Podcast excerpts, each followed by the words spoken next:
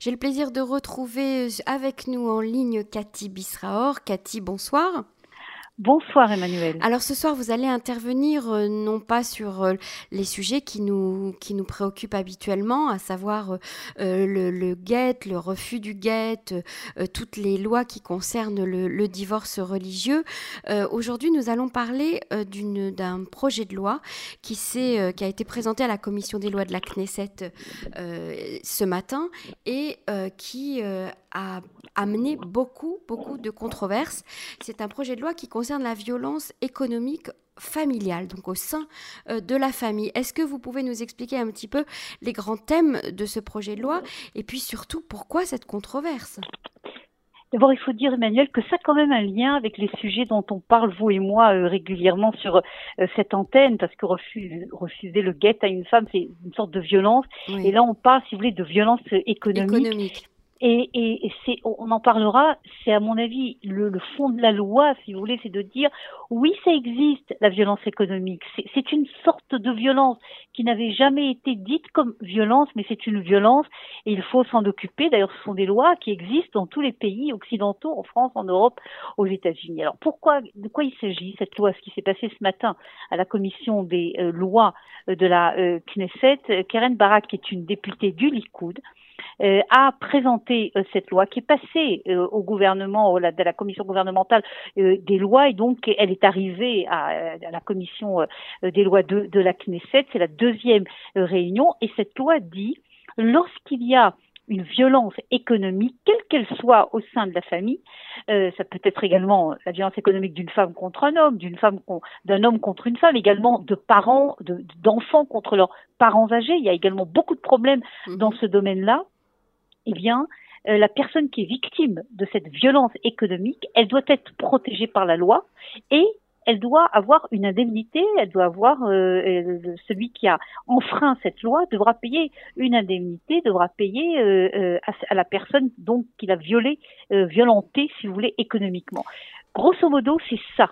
Si vous voulez. C'est ça la loi. On peut un petit peu définir ce que c'est que la violence économique au sein de la famille? Comment, comment elle se manifeste, cette violence? Écoutez, elle se manifeste par énormément, c'est très très vaste la violence mhm. économique, c'est comme la violence euh, psychologique, mais c'est beaucoup plus vaste parce que justement jusqu'à présent, en Israël en tout cas, euh, lorsqu'on parle de violence économique, même dans un processus de divorce, c'est jamais reconnu en tant que tel. Et si on voit les analyses qui ont été faites par euh, plusieurs instituts de recherche, notamment l'université de Bar-Ilan, on voit que presque un divorce sur trois, ce qui est énorme, a comme base une violence économique. Mhm. Mais ça n'a jamais été présenté, si vous voulez, comme violence économique. D'abord, je vais dire, la violence économique ne concerne pas l'homme et la femme. Je, je viens de vous parler d'histoire des parents et des enfants c'est pas un phénomène qui est mineur.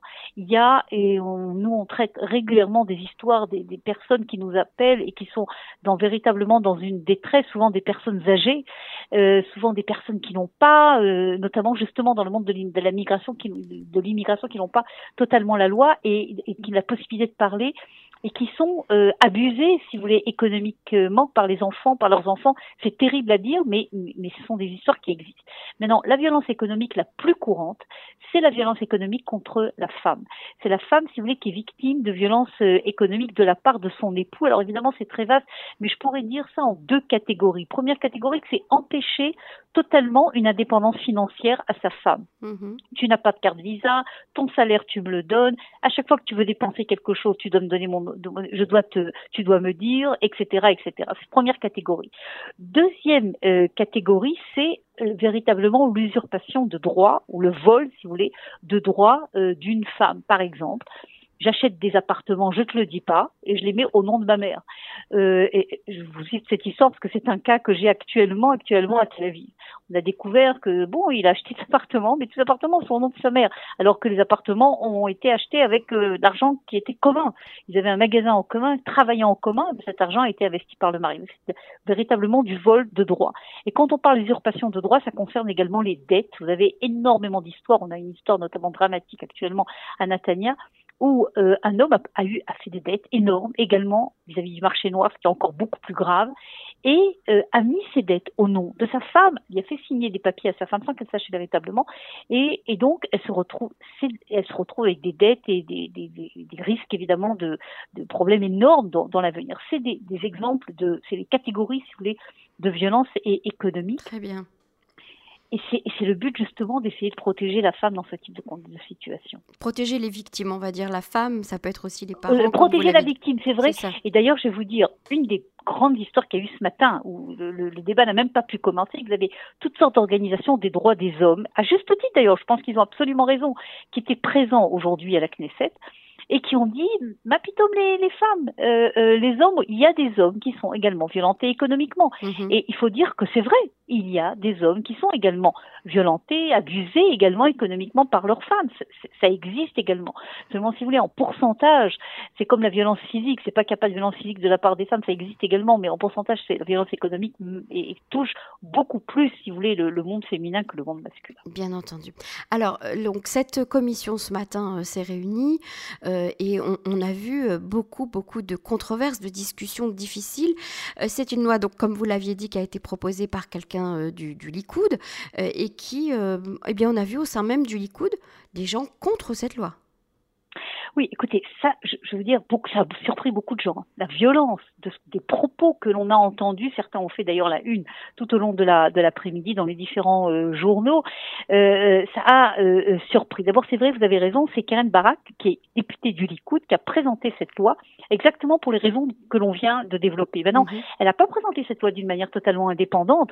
Elle, elle s'est reposée sur des travaux qui ont été réalisés pendant des mois et certains travaux d'ailleurs pendant des années par des instituts de recherche recherche universitaire, par des organisations d'assistantes sociales, de psychologues, de juristes, etc., qui sont aperçus que dans la loi israélienne, il n'y avait pas de loi qui permettait de protéger ce type de situation.